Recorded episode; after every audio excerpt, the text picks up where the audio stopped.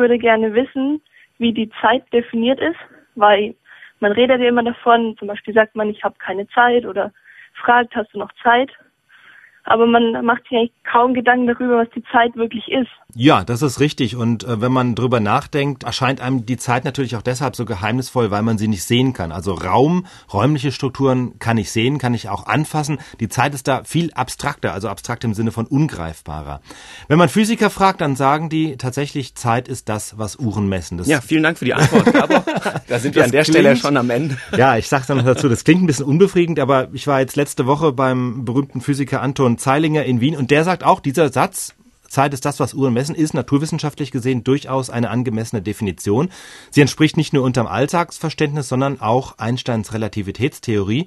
Einstein hat ja gesagt, Zeit ist relativ und damit meinte er, dass Uhren zum Beispiel, die sich mit unterschiedlicher Geschwindigkeit durch den Raum bewegen, unterschiedlich schnell ticken. Hat man auch nachgewiesen, also man hat hochpräzise Uhren in einem Flugzeug um die Erde fliegen lassen und dann gehen diese Uhren langsamer, als wenn sie an Ort und Stelle geblieben wären und nicht deshalb, weil sie im Flugzeug durch irgendetwas gebremst würden, sondern weil einfach wirklich die Zeit in schnell bewegten Körpern langsamer vergeht, relativ zu einem statischen Beobachter.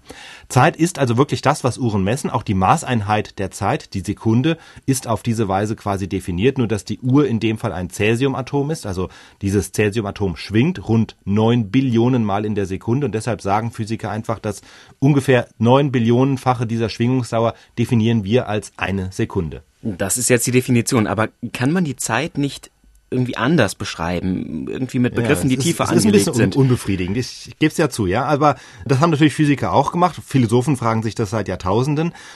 Die eine Frage ist, ist Zeit wirklich das, was man sich so vorstellt, also etwas, was kontinuierlich fließt? von der Vergangenheit in die Zukunft. Und da machen Physiker schon ein paar Einschränkungen. Also zum einen ist die Zeit ähnlich wie der Raum nichts, was unabhängig von allem anderen einfach da wäre. Also wir stellen uns die Zeit oft so vor wie ein Lineal sozusagen, das angelegt ist zwischen der Vergangenheit und der Zukunft, so ein Raster, was dann da ist und da drin passiert dann irgendwas, wie so eine zeitliche Hülle.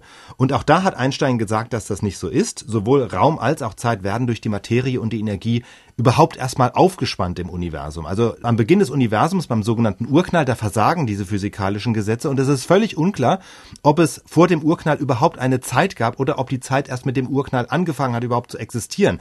Und das ist deshalb natürlich interessant, weil man könnte natürlich fragen, ja, Urknall, was war vorher? Diese Frage ergibt dann keinen Sinn, weil wenn es keine Zeit gibt, gibt es logischerweise auch kein Vorher und kein Nachher. Ein Unterschied zwischen Raum und Zeit drängt sich ja schon auf. Also ich kann im Raum von A nach B gehen, aber auch wieder zurück von B nach A. Ich kann aber nicht mehr in die Zeit meiner Kindheit zurück. Ja, das ist ein ganz wichtiges Merkmal, der sogenannte Zeitpfeil. Die Zeit kennt in unserem Empfinden nur eine Richtung. Wir können sie nicht anhalten, nicht zurückdrehen. Sie fließt eben von der Vergangenheit in die Zukunft. Sie trennt Ursache und Wirkung. Und das ist schon erstmal erstaunlich, weil in der klassischen Physik, auch bei Einstein, die Zeit keine Richtung hat. Die Bewegungsgesetze zum Beispiel, die gelten vorwärts wie rückwärts gleichermaßen. Also wenn ich eine Billardkugel filme, wie sie über den Billardtisch rollt, könnte ich den Film auch rückwärts laufen lassen, ohne dass es einem auffällt, ohne dass es besonders komisch aussieht. Ganz anders ist es, wenn ich eine Glasscheibe filme, die zerbricht. Hier sehe ich sofort, wenn der Film rückwärts läuft und sich die Scherben wieder zur Scheibe zusammensetzen, sieht ein bisschen seltsam aus. Und das liegt an der sogenannten Entropie. Ereignisse entwickeln sich so, dass die Welt insgesamt tendenziell unordentlicher wird. Und wenn sie doch irgendwo ordentlicher wird, etwa wenn wir einen Abwasch machen, ja, das machen wir da, um aufzuräumen, dann geht das nur, weil wir anderswo, in dem Fall im Abwasser, Unordnung schaffen. Und das ist es, diese Zunahme der Unordnung, ist es, die der Zeit eine Richtung gibt. Ja, und da kommen wir dann auch an die Grenzen des Universums und an die Grenzen unserer Wahrnehmung.